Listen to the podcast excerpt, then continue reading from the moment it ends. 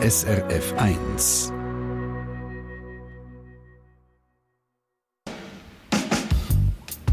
SRF 1 Forum.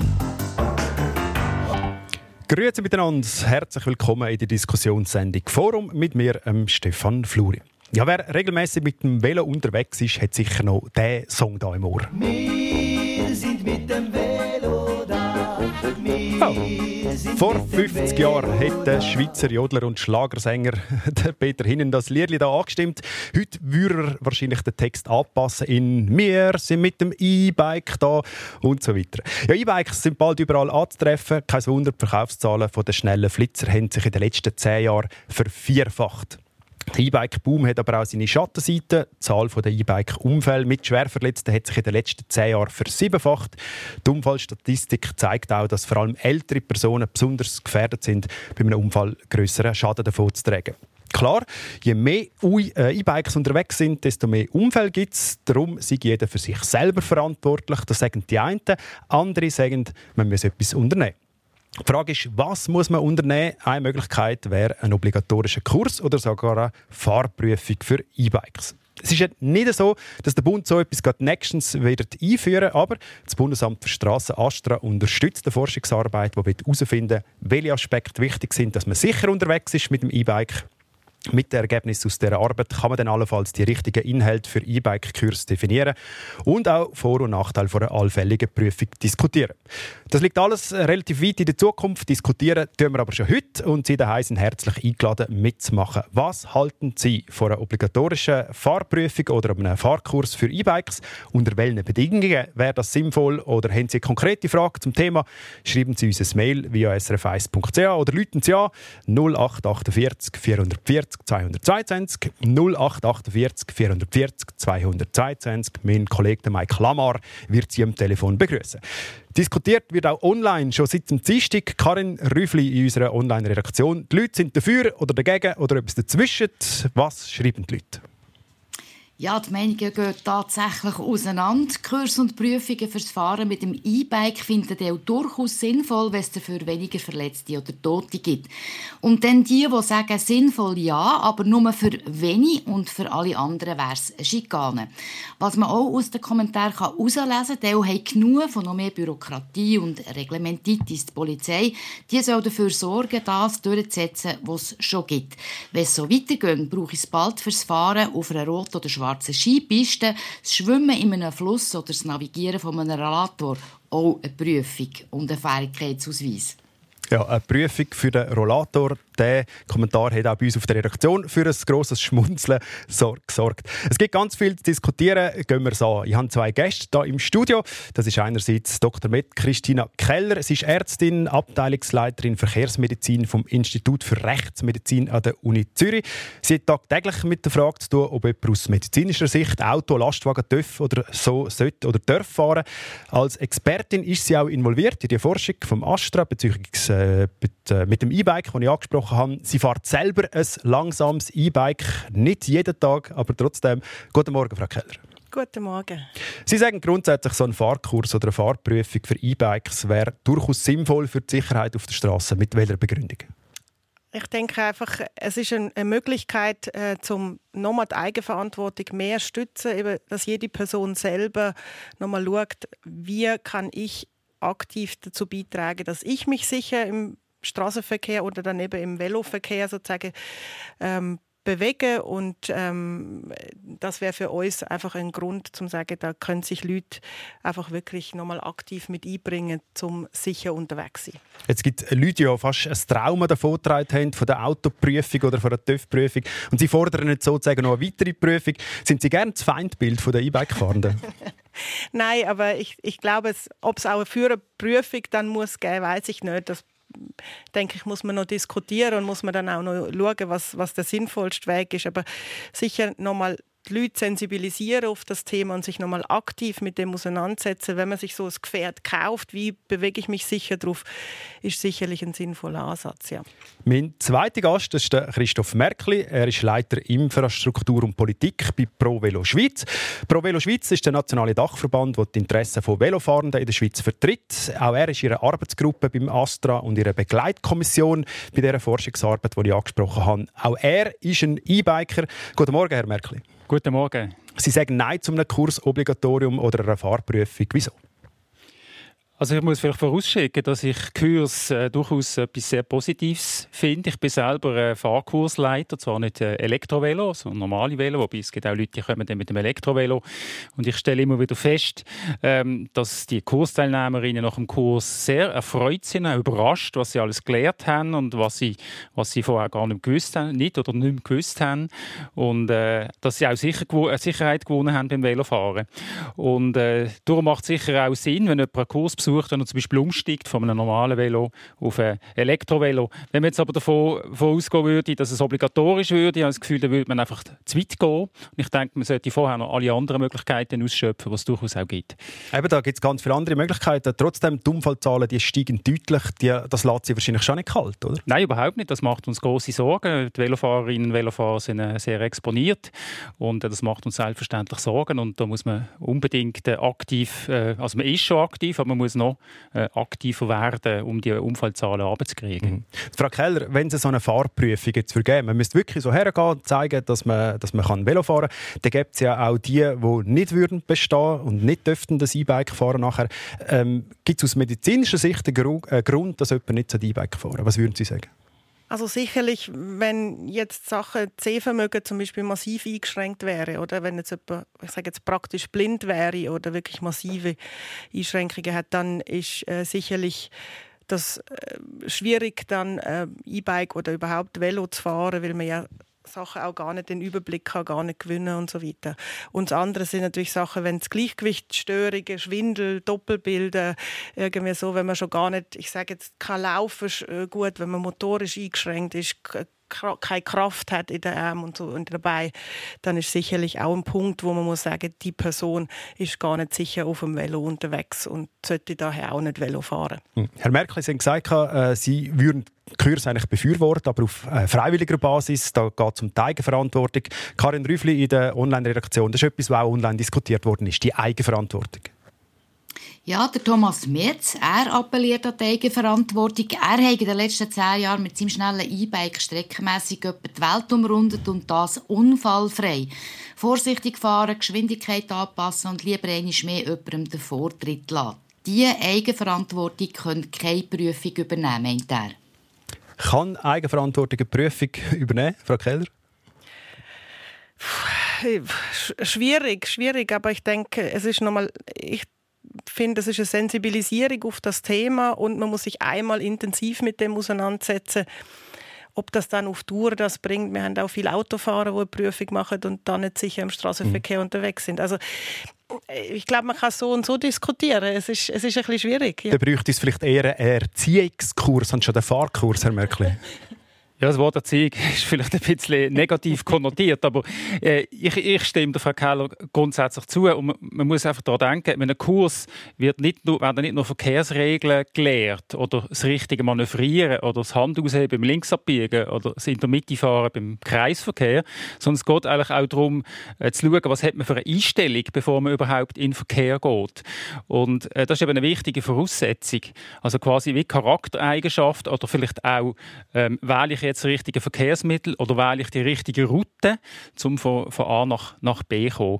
Und ähm, wie jetzt schon gesagt worden ist von dieser, von dieser Hörerin, ähm, das defensive Fahren ist eben auch ähm, äh, sehr wichtig beim, beim Velofahren und das braucht einfach auch eine, eine, gewisse Einstellung. Also man kann nicht auf ein schnelles Elektrovelo hocken und das Gefühl hat, so, jetzt habe ich alle recht und jetzt bloche ich einfach äh, mit meinen maximalen 45 von A nach B. Voilà. Und die Einstellung, die äh, charakterlichen Voraussetzungen prüfen, dann müsste man dann zum Psychologen gehen, das wäre ein ganz ein anderes Thema. Wir bleiben bei der Kurs- und bei der allfälligen Fahrprüfung und gehen zum Hörer Jules Rampini aus Lutra, Kanton Luzern. Guten Morgen, Herr, Herr Rampini. Guten Morgen. Was ist Ihre Meinung zu dem Thema? Kurs oder Prüfung für E-Bike, ja oder nein? Äh, ich würde sagen, mindestens Kurs. Also machen ja alle, die heute zur Schule gehen, machen im, in der Primarschule irgendwann so einen Velofahrkurs. Und ich würde, ich finde das sehr sinnvoll. Also ich würde es auch sinnvoll finden, vielleicht noch im schulischen Bereich hin, so ein bisschen niederschwellig, ab dem Alter, wo es E-Bike fahren, E-Bike-Kurs anzubieten. Und muss ich auch ganz klar der Meinung bin, die schwereren, also die, die 45 können fahren, die schnellen, wo man früher unterschieden hat, die haben die gelbe Nummer, die anderen nicht. Die sind nicht abgetrimmt und so. Mhm. Äh, die, bei, dir, bei denen würde ich sagen, das Gleiche wie bei den Töpfen, also wirklich eine Prüfung, ganz klar. Gut, danke vielmals für Ihr Telefon, Herr Rampini. Wir nehmen das auf. Ja, Kinder die machen die Velofahrprüfung. Äh, E-Bike fahren dürfen wir ab 14, da braucht man aber Kategorie M-Ausweis. Ab 16 kann man die langsamen E-Bike ohne Prüfung fahren. Bei den schnellen braucht es, wie der Herr Rampini gesagt hat, äh, Töffli-Prüfung. Das ist eine Theorie, Theorieprüfung, eben die Kategorie M. Äh, Würde es Sinn machen, dass man zumindest für die Jungen, die ab 14 sind, dass man dort nicht nur eine Theorieprüfung machen müsste, sondern auch eine praktische Prüfung, Frau Keller? Ich denke schon, weil, weil ich denke gerade, was, was äh, der Merkel auch gesagt hat, die Einstellung ist natürlich ein Thema und der, Jugendliche, ich nenne es jetzt nicht Leichtsinn, aber die Jugendlichen sind dann doch anders vielleicht in der Einstellung unterwegs wie jetzt jemand, der mit Ager ist oder eine, eine ältere Person, die auch Erfahrungen hat im Verkehr. Wie, wie muss ich mich mit anderen zusammen äh, benehmen im Straßenverkehr? Es ist ja ein Miteinander im Straßenverkehr und, und das hilft ja eigentlich, wenn man so Solidarität hat, nicht nur ich selber, sondern auch die anderen mit anschaut. Und dann wäre es vielleicht eine Prüfung noch zu machen, gar nicht so verkehrt. Mhm. Jetzt hat der Rampini auch angesprochen, 45 Stundenkilometer, die schnellen und die langsamen unterschiedlich behandeln. Nur eine Prüfung für die schnellen, Herr Merkel, und für die langsamen nicht. Oder umgekehrt, was würden Sie sagen? Also wie gesagt, ich bin generell skeptisch, was eine Prüfung anbelangt, eine obligatorische Prüfung. Äh, vielleicht eine andere äh, Geschichte ist bei den Jugendlichen. Also die haben ja in der Schule Verkehrsinstruktion auf dem Velo. Also in, in allen Kantonen gibt es so ein Angebot. Und viele von denen haben dann eben auch eine sogenannte Veloprüfung. Und die findet äh, zum Teil auch praktisch statt, also auf der Straße. Also rund die Hälfte von der, von der Kantone bietet das, bietet das an oder führt solche Prüfungen durch. Und diese Art von Prüfung finde ich grundsätzlich sehr gut, weil da tut man es erlernt, wirklich auch muss man dann umsetzen umsetzen zum, zum Zeitpunkt X. Ähm, allerdings muss man wissen, dass diese Prüfung die hat keinerlei rechtliche Wirkung. Also jeder darf trotzdem Velo fahren, jeder und jede, auch wenn er oder sie durch die Prüfung durchgefallen ist. Anders wäre es natürlich, wenn man eine obligatorische Prüfung hat für Erwachsene, weil dann hat man tatsächlich die, die gar nicht mehr Velo fahren dürfen. Mhm. Und das ist von mir aus gesehen eben auch nicht, äh, auch nicht praktikabel. Und wie ich schon gesagt habe, da müssen wir wirklich auch zuerst noch andere Möglichkeiten ausschöpfen. Aber zurück zu, zu Ihrer Frage, müssen wir einen Unterschied machen zwischen den langsamen und den schnellen Elektrovelo. Von der Praktikabilität her müssen wir sagen, nein, wir müssen alle gerade Elektrovelo ist Elektrovelo, sonst versteht es wieder niemand. Auf der anderen Seite sieht man aber, wir haben bei den Schnellen, die sind in der Kategorie von der, von der, ähm, Töffli. der Töffli, von dem Mofa, mit der gelben Nummer. Und dort gibt es ja bereits die Prüfungspflicht, allerdings nur die theoretische. Also dort könnte man sagen, da hängen wir noch die praktische dran an. Oder? Ja, und jemand, der vor 100 Jahren übertrieben äh, die Autoprüfung gemacht hat, darf jetzt auch E-Bike fahren. Das ist ja vielleicht auch nicht ganz ideal. Mhm. Ja, ja, genau, das kommt dann noch dazu. Also man muss dann noch differenzieren. Also jemand, der schon jeden Tag mit dem Velo rumfährt, das macht absolut keinen Sinn, mit dem noch eine, noch eine Prüfung zu machen. Äh, Aber jemand, der nur Auto gefahren ist, Frau Keller, und dann aufs Velo steigt, dort würde es dann wieder Sinn machen für Sie Ja, ich oder? denke schon. Weil, also wenn einer jetzt nie jetzt 20 Jahre nicht Velo gefahren ist und plötzlich sagt, jetzt kaufe ich mir so ein E-Bike, weil jetzt macht das Spaß, äh, ein bisschen länger unterwegs sein, dann ist, denke ich, schon auch die Fähigkeiten, die man braucht für den Zweiradverkehr vielleicht auch nicht mehr so ganz äh, so vorhanden, oder? Und aus, aus äh, Sensibilität für, für die Probleme, die man hat als Velofahrer, oder? Genau, ähm, das bringt mir eben auf noch, noch eine Überlegung, oder? Wenn bringt so ein Kurs oder würde so ein Kurs etwas bringen, oder? Und das wäre eigentlich dann, in dem Moment, wo man quasi umsteigt oder aufsteigt, das erste Mal aufs Velo. Und das wäre eigentlich der Moment, wo man quasi das Velo beschafft oder kauft oder kriegt oder so, dann wäre der richtige Zeitpunkt. Wenn dann jemand schon zehn Jahre Velo gefahren ist, nachher, dann bringt es wieder nicht mehr so viel, wenn man dann nachher noch eine Prüfung verlangen und das würde auch niemand verstehen. Also man müsste es, wenn schon, müsste man es irgendwie koppeln an den, an den Kaufvorgang und dort wären die Leute vermutlich auch am ehesten sensibilisiert, mhm. weil sie ja dann nachher eben auch ein neues äh, Mobilitätsverhalten an den Tag legen und, und mit dem Wechsel könnte man quasi gerade noch so einen, so einen Kurs äh, mitnehmen. Das also, eine gute Gelegenheit. Könnte man eigentlich ein Obligatorium einführen, wenn man ein E-Bike kauft, kriegt man noch gratis einen Kurs dazu und muss den belegen. Das ist eine, eine Gedankenspielerei. Wir gehen zum nächsten Hörer. Das ist der Peter Lüdi aus Helsau im Kanton Bern. Er ist ein Lastwagenchauffeur. Guten Morgen, Herr Lüdi. Guten Morgen miteinander. Bitte Ihre Meinung zu dem Thema.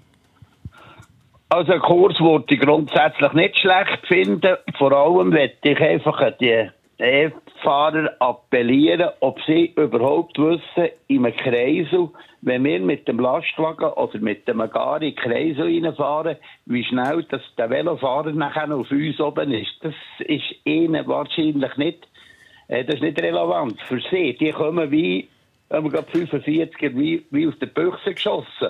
Und du bist mit dem Lastwagen oder mit dem Agari am Anfahren für um einen Kreis herum und der Velofahrer ist da. Also Sie würden sagen, es braucht einen Kurs, wo die Leute zumindest lernen, wie man richtig in einen Kreis fährt? Ja, und, und es, braucht, äh, es braucht einen Kurs, der einfach Toleranz gegenüber dem anderen ist, weil die bringen wir auch. Es kann ja natürlich sein, dass uns auch ein Fehler passiert. Das äh, streiten wir nicht ab. Aber die kommen einfach und, und die Toleranz, die fehlt einfach.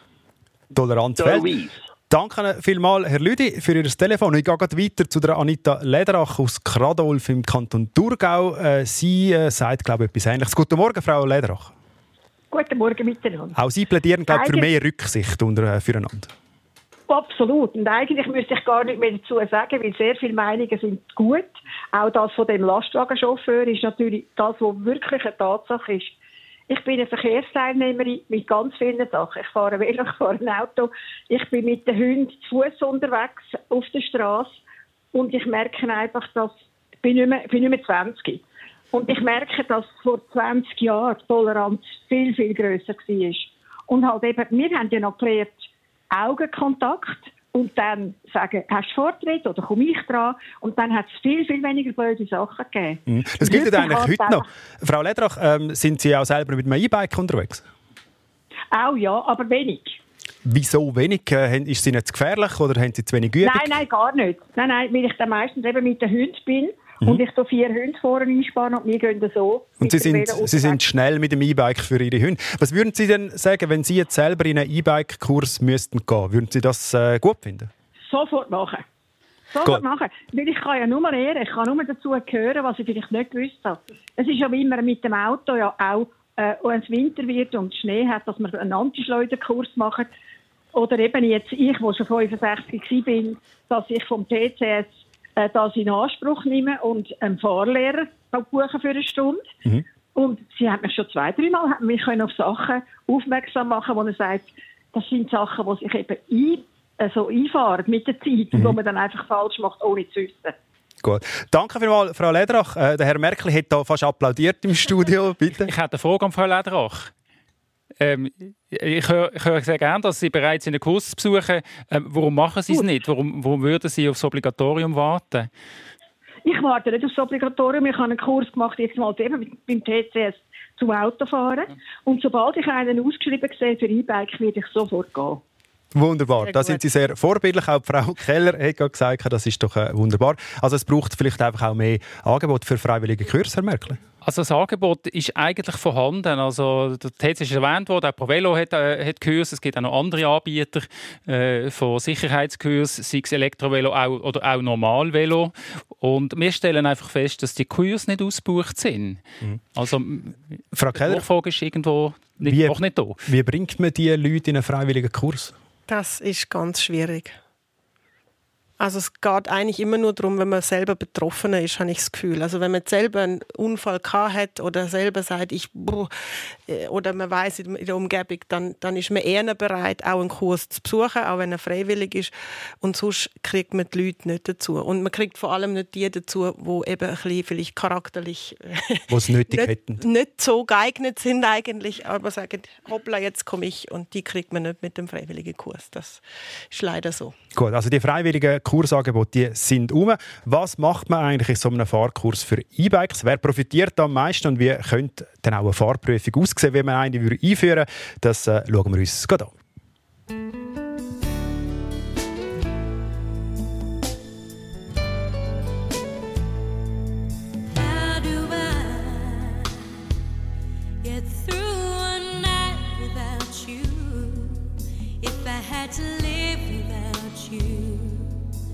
But of a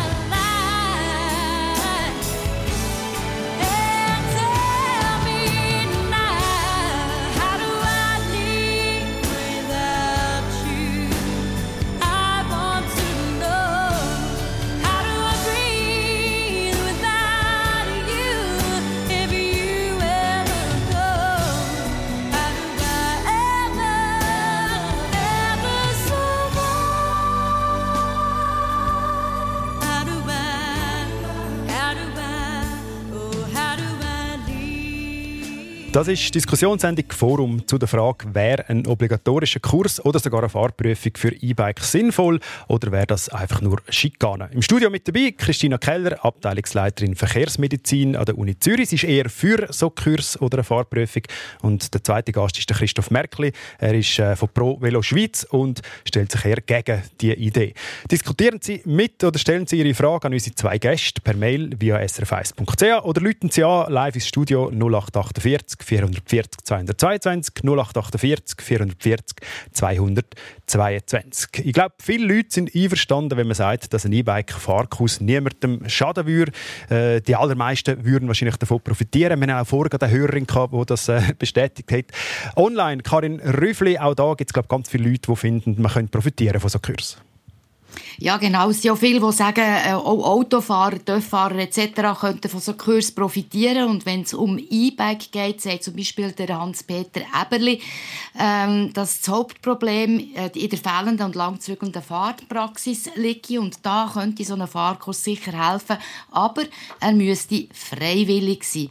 Und Gerda Stössel, sie hat vor zwölf Jahren ein langsames E-Bike gekauft. Dann ist sie zweimal beim Langsamfahren gestürzt und hat freiwillig so einen Kurs absolviert. Und sie haben Langsamfahren, Slalomfahren, Einspuren, Kreiselfahren und stark Bremsen geübt. Und das hat ihr eine grosse Sicherheit gebracht und äh, sie sind seitdem noch nie mehr umgekehrt. Gut, also es gibt Leute, die da profitieren. Und da gehen wir gerade noch zum Rolli Hoffmann aus Pfungen am Kanton Zürich. Guten Morgen, Herr Hoffmann. Ja, schon. Guten Tag miteinander. Das ist der Rolli Hofmann. Guten Tag. Ich glaube, Sie haben einen Veloladen und bieten selber Kurs an. Würden Sie sie obligatorisch durchführen oder nicht? Ähm, ich würde es nicht obligatorisch durchführen, sondern ich würde einfach da wieder Eigenverantwortung, dass die Leute einfach wieder auf einem aktuellen Stand sind, so einen Kurs zu machen. Sprich, die ganzen äh, Vorschriften, die die letzten zwei Jahre äh, neu gekommen sind, wissen ja viel nicht, wo ist ein Rechtsfort inner, innerorts, äh, wie darf ich, wie muss ich in den Kreisel fahren, wie muss ich mich sichtbar machen.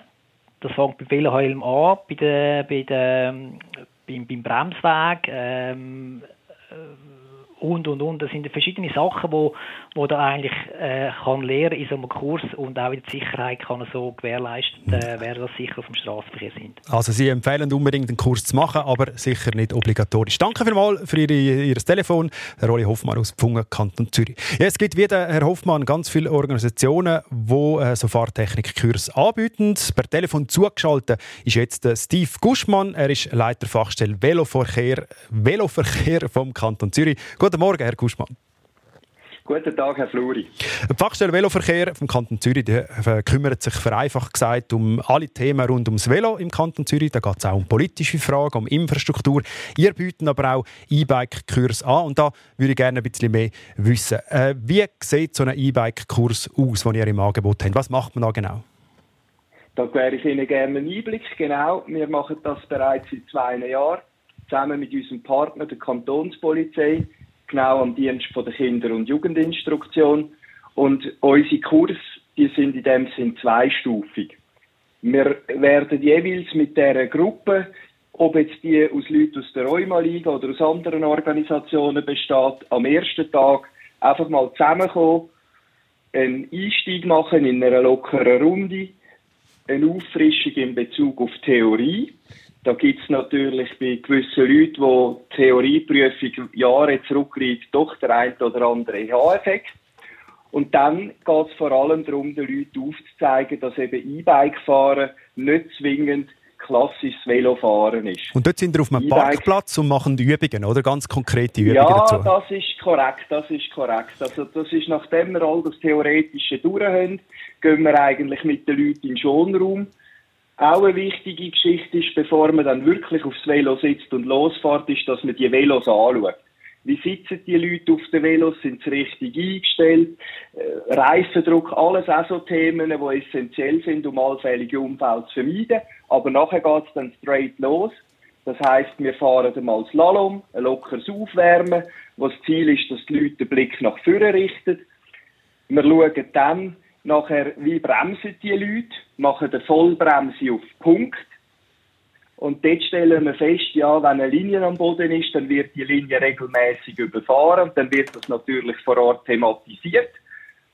Dann wird es ein bisschen nährhafter im Sinn von, wir fahren alle zusammen in einem Kreis und schauen, dass der Abstand zwischen dem vorhergehenden Fahrer gleich bleibt und dass die Leute in dem Sinn die richtige Übersetzung und Unterstützungsstufen haben. Und wenn wir dann da so in einen Flow hineinkommen, dann ist das Thema, jetzt nehmen wir mal die linke Hand vom Lenker, legen sie auf den Oberschenkel, drehen den Oberkörper ein und geben ein klar und deutliches Armzeichen. Also das einhändige Fahren ist da legal bei euch, das ist wichtig zum Handzeichen geben. Am zweiten Tag, äh, ich will äh, schnell weitergehen, am zweiten Tag gehen Sie aber dann im Verkehr. Da gehen Sie einfach mit der ganzen Gruppe in, auf die Straße rumfahren und schauen, ob nichts passiert. Oder wie machen Sie das genau? Richtig. Also nach dem kurzen Einfahren, wo wir auch natürlich nochmal in Anlehnung an den ersten Tag schauen, wer welches Niveau hat, gibt es zwei Gruppen. eine Wald- und Wiesengruppe. Die ist dann eher auf verkehrsberuhigten Straßen unterwegs. Wir fahren mit diesen Leuten auch mal einen Waldweg oder einen Weg, wo, wo Laub am Boden liegt, schauen, wie verhalten sich mit dem Bremsen. Wenn die Zeit langt und die Leute äh, die Fähigkeiten da sind, dann gehen wir auch mit ihnen in den Kreisverkehr, zeigen ihnen, wie man mittig du- sur- durch den Kreisel durchfährt. Und das ist so die Gruppe Wald und Wiese und die Gruppe Straßenverkehr. Da geht es wirklich darum, wo ist mein Platz im Straßenverkehr, wie fahre ich, wie mache ich das Linksabbiegen mit und ohne äh, Einspuren. Wir schauen ganz deutlich auf Zeichengebung, angepasste äh, Geschwindigkeiten IT-30-Zone. Und ja, das rundet dann eigentlich das Paket und den Fahrkurs ab. Also so, dass man sich Und richtig bewegt nachher in dem ganzen im Verkehr, oder? Ich möchte äh, gerade eins Ja, weitergehen. ja. Ähm, gehen wir doch schnell zurück zu den Übungen, die Sie angesprochen haben, in dem Schutzraum oder dem Schonraum, wo auf einem Parkplatz ist. Jawohl. Was würden Sie sagen, welche Übungen oder welche Fertigkeiten sind die wichtigsten, äh, dass die Sicherheit erhöht wird werden von den E-Bike-Fahrerinnen und Fahrern? Also Vollbremse ist ein Riesenthema, weil viele Leute einfach zu zögerlich die Bremse verwenden. Und das muss man in dem Sinne im Schonraum üben, dass wenn einmal im Straßenverkehr irgendetwas Unerwartetes kommt, dass man dann auch in der Lage ist zu reagieren. Also Vollbremse, Ausweichmanöver, das ist auch noch ein grosses Thema. Und natürlich, wie ich es gesagt habe, bei den wirklich älteren Leuten haben wir festgestellt, dass dann der Oberkörper nicht eingedreht wird, um den Blick zurückzumachen. Und darum setzen wir dort eigentlich auch immer an. Und vor allem auch das einhändige Fahren muss man gut können, weil man muss Zeichen können geben. Das ist etwas, was man glaube ich, ein bisschen äh, unterschätzt auf einem E-Bike. Jetzt, äh, wir geht, es geht ja um das Thema äh, obligatorische Kurs oder sogar eine Fahrprüfung. Wir gehen hypothetisch auf die Fahrprüfung ein. Was würden Sie sagen, wie müsste so eine Fahrprüfung für ein E-Bike aussehen? Theoretische Prüfung, praktische Prüfung im Verkehr. Ganz kurz, was wäre eine mögliche Form für Sie? Äh, eine mögliche Form wäre in dem Sinn, dass man das auch möglichst niederschwellig macht und dass man das äh, im, im Sinne von praktisch wird durchführen im Schonraum. Ich bin jetzt nicht der Ansicht, es braucht zwingend eine Prüfung im dichten Straßenverkehr. Velokompetenz, ob die da ist oder nicht, sieht man auch eben auf einem Pausenplatz. Wenn man besagte Manöver, die ich genannt habe, ausübt, dann weiß man, wo die stehen. Ungeachtet dessen, eine Theorieauffrischung ist essentiell, das schadet niemandem und äh, hilft natürlich, dass die Leute wissen, wo ist ihr Platz auf der Straße, wie verhalte ich mich selbstbewusst, um dann auch möglichst mit einem Lächeln im Gesicht am Ziel anzukommen. Das Lächeln im Gesicht ist sehr wichtig. Äh, Frau Keller, der Herr Guschmann sagt, äh, Prüfung auf, äh, im Schonraum, auf dem Parkplatz äh, würde lange, im Verkehr muss man nicht. Äh, was sagen Sie dazu? ist, ist sicher eine Option, das im Schonraum zu machen, aber ich denke, es kommt ja dann wirklich darauf an, wie sich die Person im, im Realverkehr bewegt. Oder? Jetzt eine normale Führerprüfung macht man ja auch nicht nur auf dem Übungsplatz, sondern im Realverkehr. Und dann hat man auch vielleicht mal die Situationen, wo, wo, wo vielleicht dann auch heikler werden. Also Sie würden eher auch auf den eher Verkehr auf? Auf, auf den normalen Straßenverkehr. Herr Merkel? Ja, das würde ich also unterstützen. Also wenn schon eine Prüfung, wie gesagt, da habe ich meine äh, meine Bedenken. Aber äh, wenn es jetzt eine Prüfung gibt, dann muss die unbedingt auf der Straße stattfinden, weil äh, das Feeling, das Erlebnis auf der Straße ist ganz ein anderes. Eben, wenn man äh, plötzlich knapp überholt wird von, von Auto oder wenn es hektisch wird, etc., etc., das kann man natürlich äh, nicht simulieren äh, im Schonraum. Das Herr, Herr Guschmann, Sie hören, wir haben zwei hier im Studio, die anderer Meinung sind als Sie. Was sagen Sie zu dem? Äh, ja, ich kann bedingt zu, zustimmen. Auf der anderen Seite möchte ich natürlich anmerken, das sind ja alles mündige Personen.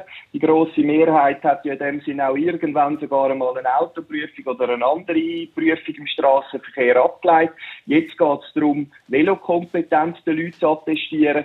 Und wenn man, ich sage jetzt mal, den Test auf Herd auf Herd machen will, dann müssen wir ja mit all diesen Leuten immer gerade in den Morgen Rush Hour rausgehen. Und äh, ja, also das erachte ich einfach als, nicht- als nicht realistisch. Und ja, Gut. Danke vielmals, Steve Guschmann, Leiter Fachstelle Veloverkehr vom Kanton Zürich. Es gibt weiterhin Kurs bei euch, wo man kann buchen mit verschiedenen Partnern, die ihr habt. Äh, danke vielmals fürs äh, Dabeisein. Ja, äh, so einen Kurs äh, zu machen, da eben, würde glaub, vielen gut tun. Die Frage ist, wie? Ich gehe direkt zur Hörerin, zur Sandra Hatt aus Lupfig, Kanton Aargau. Frau Hatt, was sagen Sie zu dem Kursobligatorium? Also ich bin absolut der Meinung, dass das ein Muss ist. Und zwar, aus der, es muss nicht eine Prüfung sein am Schluss, aber es muss ein Kurs sein, den man muss besucht haben Weil die heutige Menschheit ist so überzogen von ihrem Können auf sämtlichen Sparten, nicht nur beim Velofahren. Ja. Und genau diese Menschen, die machen dann eben nicht freiwillig so einen Kurs. Und die, die freiwillig einen machen, die hätten zum Teil nicht einmal so halb nötig. Aber sie wollen sich auf dem neuesten Stand behalten und machen so einen Kurs. Aber das ist leider Gottes die kleine Menge und nicht die grosse Menge. Und darum finde ich, so einen Tageskurs oder einen Zweitageskurs, wo man einfach muss besucht haben, finde ich optimal. Danke vielmals, Frau Hatt, für äh, ihr, Ihr Telefon. Herr, Herr Merkli, Sie, Sie spricht an, man erreicht nur alle, wenn man es obligatorisch macht. Und die, die es eigentlich nötig hätten, kommen nicht in den freiwilligen Kurs. Das ist sicher richtig. Auf der anderen Seite muss man sich vielleicht auch überlegen, was es würde bedeuten, wenn man jetzt einen obligatorischen Kurs hätte. Jedes Jahr werden 220.000 Elektrovelo verkauft. Und jetzt, wenn wir schon nur jeden Zehnte äh, müsste an eine Prüfung gehen oder an einen Kur, in einen Kurs gehen, dann wäre das schon eine Menge, wo man gar nicht könnte stemmen. Also 20'000 Leute, die einen Kurs besuchen, die, die Angebote gibt es gar noch nicht. Abgesehen davon, dass es auch dann sehr teuer wäre, äh, überhaupt äh, für, für auch Behörden, für die öffentliche Hand, die Kurse überhaupt anzubieten. Und dann ist dann auch noch die Frage, was kostet denn so ein Kurs oder so eine Prüfung für die direkt Betroffenen. Frau Keller, könnte man es stemmen, so viele Leute in einen Kurs schicken? Äh, Das, eben, das wage ich auch ein bisschen zu bezweifeln, dass man das von der Menge her so, das, das ist sicherlich ein großes Fragezeichen, wo hinter hinter so einem Obligatorium wird stehen, ob man das überhaupt könnte vernünftig umsetzen dann, oder? Also das, Ja, auch wenn ich dafür bin, das zu machen, ist es einfach, dass äh, Theorie und Praxis driften dann dort auch noch auseinander. Darum sind wir ja heute da, bitte. Dann müssen wir vielleicht auch mal noch schauen, wo die schweren Unfälle passieren. Und die passieren oft eben in, bei Kollisionen mit anderen Verkehrsteilnehmerinnen. Und die Kollisionen, dort liegt oftmals eben, oder in der Mehrheit die Schuld eben nicht beim Velofahrer, sondern beim Unfallgegner, bei der Unfallgegnerin. Da müsste man eigentlich auch sagen, man müsste auch all die Automobilisten und Automobilistinnen nach vielleicht 20 Jahren, 30 Jahren Billet wieder einmal äh, äh, prüfen.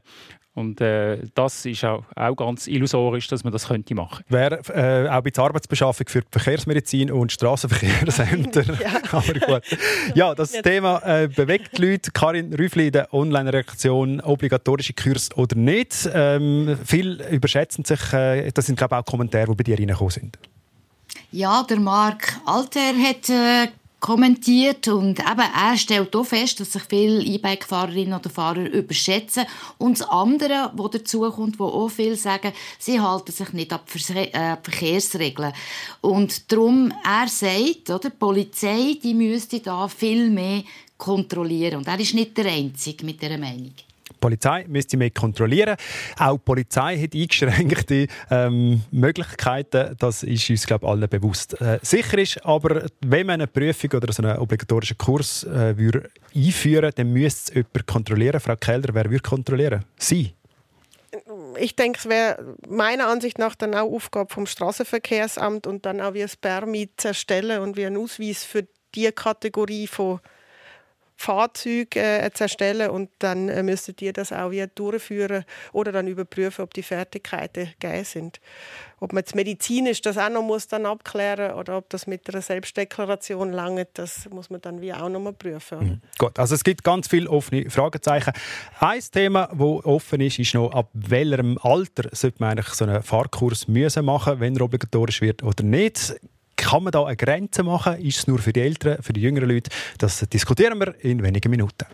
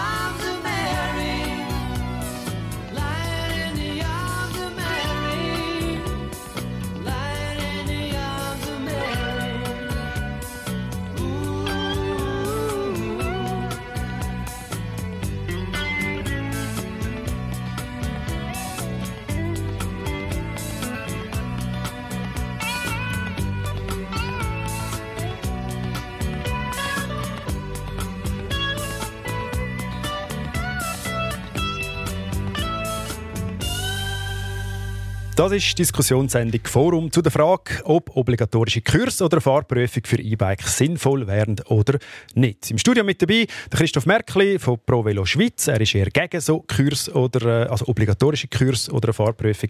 Und Christina Keller ist vom, äh, von der Verkehrsmedizin vom, von der Uni Zürich. Sie wäre eher für so Kurs oder eine Fahrprüfung. Ja, ähm, Fahrprüfung ja oder nein, Kurs ja oder nein, da kann man geteilter Meinung sein. Es ist aufgekommen, dass man vielleicht auch darüber nachdenken kann, ob man äh, je nach Alter äh, einen Unterschied macht. Und da schauen wir ganz kurz auf die Unfallzahlen.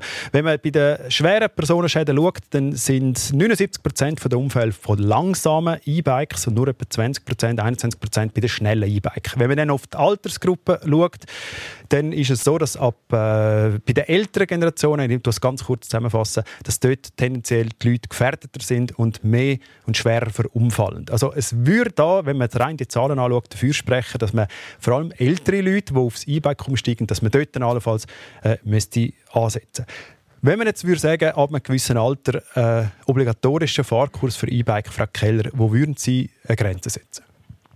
Ich denke, das ist relativ schwierig, aber man kann da verschiedene Ansätze nehmen. Wenn man medizinisch anschaut, wann so die Knochenbrüchigkeit und wann, wann so, so die sensorische Abnahme ist, dann müsste man schon ein bisschen früher ansetzen. Kann man wahrscheinlich auch schon die Mitte 40er Schon Mitte anfangen 40? Also testen. Herr Merkel und ich wären schon dreimal in einem Kurs gewesen. ähm, wenn man natürlich dann schaut, eben Frauen in, der, in dem Wechseljahr haben dann auch nochmal, dann kann man sagen, gut, dann nehmen wir die Frauen ab Mitte 50 und die Männer erst später. Das ist dann wieder, wäre auch wieder diskriminierend äh, der einen oder anderen gegenüber. Dann kann man sagen, man nimmt äh, das Pensionsalter 65. Das ist so vielleicht auch das Alter, wo die meisten sagen, jetzt steige ich noch um auf so ein E-Bike, jetzt kaufe ich mir so ein E-Bike, jetzt habe ich Zeit, jetzt äh, will ich auch ein bisschen längere Velotouren machen. Man kann es an- angleichen an die obligatorischen Untersuchungen mit 75, wenn man die Autoprüfung äh, Ja, Im Auto ist es ab Im Auto 75, muss man zum 75. Arzt. Ja. Ja, das ist, es ist man man sieht, das ist schon das auch ein Range von, von, von 30, 40 Jahren. Oder, Was wäre am sinnvollsten? Was würden Sie sagen, jetzt so aus dem Bauch raus? Äh, Aus dem Bauch heraus würde ich sagen, dann sollte man es angleichen an das, wie, wie, wie, wie die Autofahrer geprüft Das werden. Wenn man, dass man 75. sagt, dann, dann hat man so ein halt ab dem, dem Alter, ab 75. Mhm. Herr Merkli von ProVelo Schweiz haben vorher äh, mir auch Zahlen hergelegt, wenn man die gefahrenen Kilometer von der Velo vergleicht. Ohne Elektrounterstützung oder mit Elektrounterstützung. Ab 65 steigt das Unfallrisiko markant an, wenn man auf dieser Grafik äh, da schaut, was mir gezeigt haben. Das heisst, Kurs ab 65 für alle. Also 65 wäre insofern eben, ähm, vielleicht gar keine schlechte, schlechte Zahl oder schlechtes Alter, weil, weil wie gesagt, äh, viele überlegen sich genau in diesem Alter, vielleicht eben, wenn sie pensioniert werden, jetzt beschaffe ich mir ein Elektrovelo und dann wäre eigentlich von dem her gesehen der richtige Zeitpunkt, um, um einen Kurs zu machen. Aber das Alter ist halt, äh, wie das Frau Keller gesagt hat, schon ein bisschen zufällig. Also die Alterung fängt ja schon mit 20 an und nicht erst mit 65, das ist schon relativ fortgeschritten. Und äh, ich würde jetzt eben so einen Kurs äh, eher an etwas anderes knüpfen, zum Beispiel eben dann, wenn man anfängt, Elektrovelo fahren. Weil sonst hat man dann viele Leute, die schon seit 50 Elektrovelo fahren, fahren schon 15 Jahre Velo.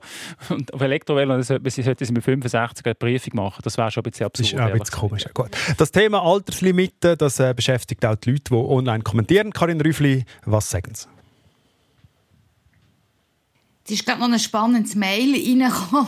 Dann nehmen wir das. Ähm, und zwar von der Claudia Brändli aus Winterthur. Sie sagt, wenn es zum Beispiel Online-Tests gibt, die mit Simulatoren, dann könnte sich vielleicht jemand schon besser einschätzen, ob er mit einem E-Bike auf die Straße soll oder nicht, ob es so etwas gibt. Online-Simulatoren. Ich weiss, dass auch in der Stadt Zürich gibt es so äh, Videos, wo man mit 3D-Brillen kann äh, schauen kann. Da kann man spezielle Gefahrensituationen anschauen. Frau Keller, aus medizinischer Sicht würde das lange. Wäre sicherlich ein Punkt auch zum Sensibilisieren und eine erste Einschätzung für sich selber zu machen. Ja. Und, und auch, wir können Situationen simulieren, die man eben normalerweise im Strassenverkehr oder hoffentlich im Strassenverkehr gar nicht erlebt, wie zum Beispiel tote Winkel oder, oder eben ein Auto nimmt einem den Rechtsvortritt weg, was leider äh, allzu häufig vorkommt. Von dem her wären die elektronischen Tools sicher ein Hilfsmittel und besser als gar nicht. Mhm. Gut, also da, auch da Varianten und auch in Zukunft wird wahrscheinlich die Technik sich weiterentwickeln, die 3D-Brillen werden besser werden etc. Wir gehen zum Franz Sutter aus Gersau, Kanton Schweiz. Guten Morgen, Herr Sutter. Guten Morgen, Herr Lamar. Was sagen Sie? Äh, der Herr Lamar hat das Telefon abgenommen, jetzt reden Sie mit dem Herrn Fluri. Kein Problem, es ist ein bisschen Herr verwirrend im Forum. Äh, was sagen Sie zu dem Thema? Prüfung und Kurs, ja oder nein? Das ist ja, ja oder nein. Ähm, viele, wenn sie einen Kurs gemacht haben, haben das Gefühl, wir können fahren jetzt, wir können es. Und die anderen werden noch, noch ängstlicher. Aber mein Vorschlag ist so, ähm, wir tun im Fernsehen eine Reklame einbauen vor Hauptsendungen Kinder und Erwachsene. Und das muss eine Organisation sein, die die Handy kann anpeilen über die kann man ja heute machen. Mhm. Mit einem QR-Code vielleicht oder so? Jawohl, genau. Und dann können sie die, wie die fahren. Und dann das zeigen, das kann ja alles anonymi- anonymisiert. Aha, Sie wollen das Handy tracken und dann zeigen, wie die Leute Ja. umeinander fahren im Verkehr. Wie fa- Und was wollen Sie denn mit und dem machen? Um, und wenn es Unfälle gibt, die genau so nachspielen mit dem Handytrack oder wie man dem sagt, von Auto und Velo oder Velo-Velo und den Leuten zeigen, wie es geht. Und genau das Gleiche müssen wir mit dem Auto machen. Wir können den Unfall mit dem massiv ähm, verringern. Danke vielmals, Herr Sutter, für die spannende Idee. Herr Merkli? Ja, das gibt es bereits tatsächlich. Ja. Also die Beratungsstelle für Unfallverhütung hat so ein Tool äh, mitentwickelt und da hat man tatsächlich äh, effektive Unfälle nachsimuliert, äh, digital.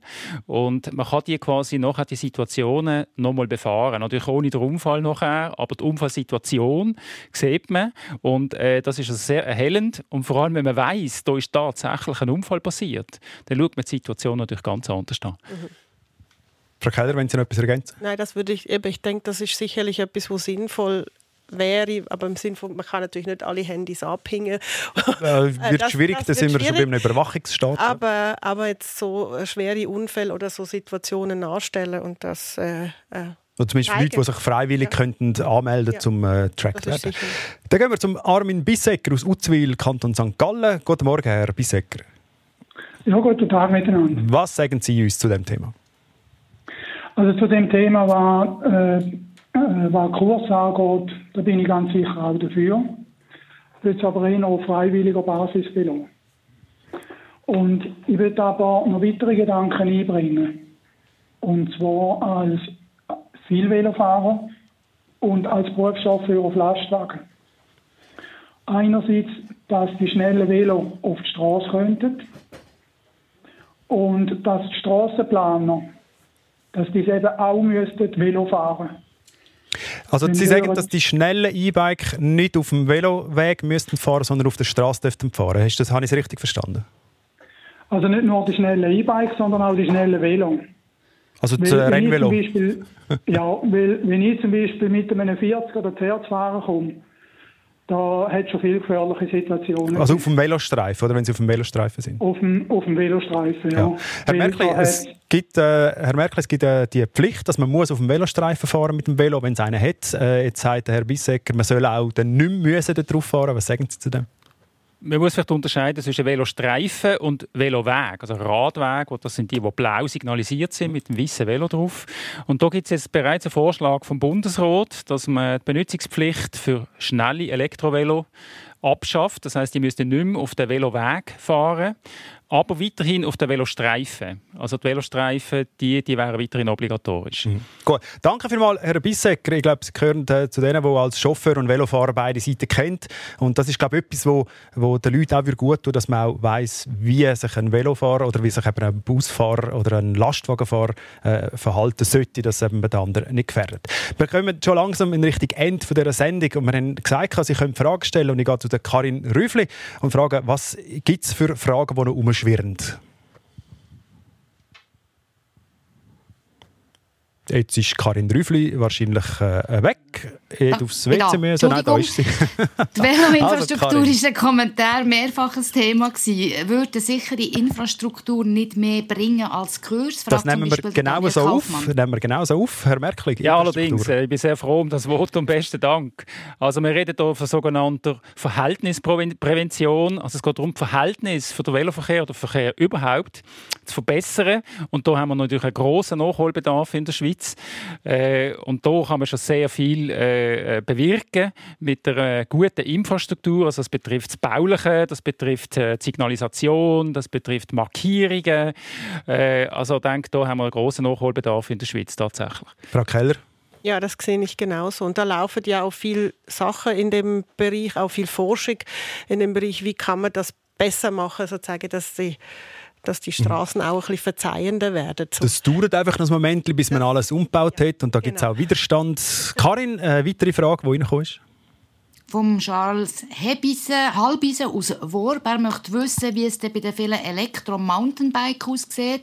Passieren mit denen nicht auch viele Unfälle und müssten die dann nicht auch eine Fahrprüfung machen? Voilà, Fahrprüfung auch für E-Mountainbike, Frau Keller. Das wäre ja dann, wenn es ein Obligatorium gäbe für alle, also ob jetzt Mountainbike oder Straßen, also normale Mhm. Stra geteerte Straßen, das würde ja dann alle betreffen. Also das würde ich auch sagen, wenn, dann alle. Und ich weiss es als E-Mountainbiker, man ist auch mit dem E-Mountainbike ab und zu auf der Straße unterwegs, auch wenn man das lieber nicht macht.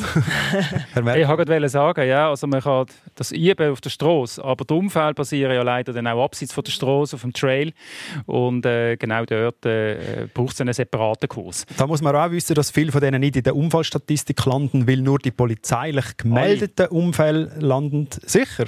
Also Unfälle, die nicht auf der Straße stattfinden, werden überhaupt nicht polizeilich erfasst. Eben. In, in, Aber dieser, die- in dieser die- Statistik. Eben, die sind dann da nicht in der Statistik aufgeführt. Das ist richtig. Ja. Voilà, das habe ich gar gemeint. nicht auf. Das Aber bei den, auch bei denen, die auf der Straße passiert, ist die Dunkelziffer relativ hoch. Die man sagt, die liegt bei etwa 85 Prozent. Also nur mal 15 Prozent der Velounfälle sind überhaupt aktenkundig. Also wenn wir jetzt sagen, dass letztes Jahr 2200 Unfälle passiert sind mit E-Bike, dann wären es nach Ihrer Aussage das Fünffache, 10'000. Das ist sicherlich so, ja. Das ist ja immer das, ja. das Problem an diesen Statistiken, dass nur die erfasst werden, wo, wo halt auch Polizeieinsatz ist oder wo dann wirklich schwere Unfälle sind. Also Allerdings muss man sagen, vermutlich werden die schweren Unfälle zu einem höheren, deutlich höheren Prozentsatz erfasst. Weil wenn es äh, Unfallopfer gibt, dann kommt die Polizei. Und dass die, die man eben nicht erfasst, dass das eher die leichteren Unfälle sind. Also es gibt sehr viel mehr Unfälle, aber es sind vor allem dann die leichteren. Eine letzte kurze Frage, Karin, wo reingekommen ist? Der Max von Tobel, er versteht nicht, wenn es um Sicherheit geht, warum das Lütti-Obligatorium für Velo mit dem Aufkommen der E-Bikes ist abgeschafft wurde. Das Leute-Obligatorium. Der Herr Merkel lacht laut vor sich her. Ja, wieso ist das abgeschafft worden? Ja, ich muss lachen, weil ich vor etwa zehn Jahren schon mal im Forum war bei SRF 1 und dort ist es eben genau um das Leute gegangen. Das haben wir auch nicht verstanden, warum das Leute abgeschafft, also das Obligatorium abgeschafft worden ist, weil wir haben das Gefühl, an jedes Velo gehört der Leute, man muss sich können bemerkbar machen. Würden Sie auch Leute-Obligatorium Einführen für E-Bike? Also ich denke, das wäre sicherlich sinnvoll, dass man sich kann bemerkbar machen. Ich glaube, bei den schnellen E-Bike gibt es ein Obligatorium, bei den langsamen, haben Sie mir vorher gesagt, glaube nicht. Gut, wir kommen zum Schluss. Ganz kurz, wo sind Sie beide sich einig? Frau Keller, wo sind Sie einig mit dem Herrn Merkel? Ich glaube, wir sind uns einig, dass man, man irgendetwas muss machen im Bereich äh, E-Bike und, und auch im Bereich Prävention. Aber ich glaube, wir sind noch nicht ganz so, so weit, dass man können sagen, wir haben die Goldlösung, wie es aussehen sollte. Herr Merkel, wie soll es in zehn Jahren aussehen in Sachen E-Bike? Das ist eine schwierige Frage. Also erstens werden sehr viel mehr E-Bikes unterwegs sein in zehn Jahren und hoffentlich auch sehr viel mehr Velo. Ähm, und die Infrastruktur ist schon in zehn Jahren sehr viel besser und durch das ist es sehr viel sicherer. Das nehmen wir so mit. Ja, ob es jemals obligatorische Fahrkurse oder eine Prüfung für E-Bikes gibt, steht in den Sternen. Etwas möchte ich als Benutzer von sämtlichen Verkehrsmitteln inklusive E-Bike mitgeben. Egal ob mit Auto, TÜV, E-Scooter, Velo, E-Bike und was es sonst alles noch gibt. Fahren Sie vorsichtig und sind Sie vor allem auf der Straße lieb zueinander. Danke vielmals fürs Mitdiskutieren. Ade miteinander. SRF 1 Forum Zu Gast beim äh, Stefan Fluri sind Christina Keller, Abteilungsleiterin Verkehrsmedizin von der Uni Zürich und der Christoph Merkli von Pro Velo Schweiz und ebenfalls zugeschaltet vorig der Steve Kuschmann, Leiter von der Fachstelle Veloverkehr im Kanton Zürich. Sie können das Forum schon gleich nachlesen auf srf.ch-forum. Mi ricordo a quell'età, io giocavo a piedi nudi, chissà, forse era bello perché non passava il tempo, persino il vento diventava musica. Oggi penso già al domani, io vivo solo per la gente. Non rimango indifferente, sempre in cerca di una svolta che mi liberi la mente. Ora tu sei qui con me, ti proteggo, non ti lascio mai perché. Sei l'amore, sarai me, il motore che mi farà correre. Non è facile sognare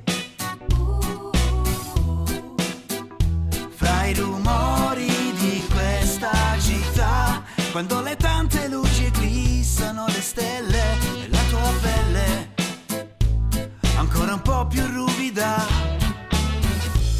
Oggi penso già al domani. Io vivo solo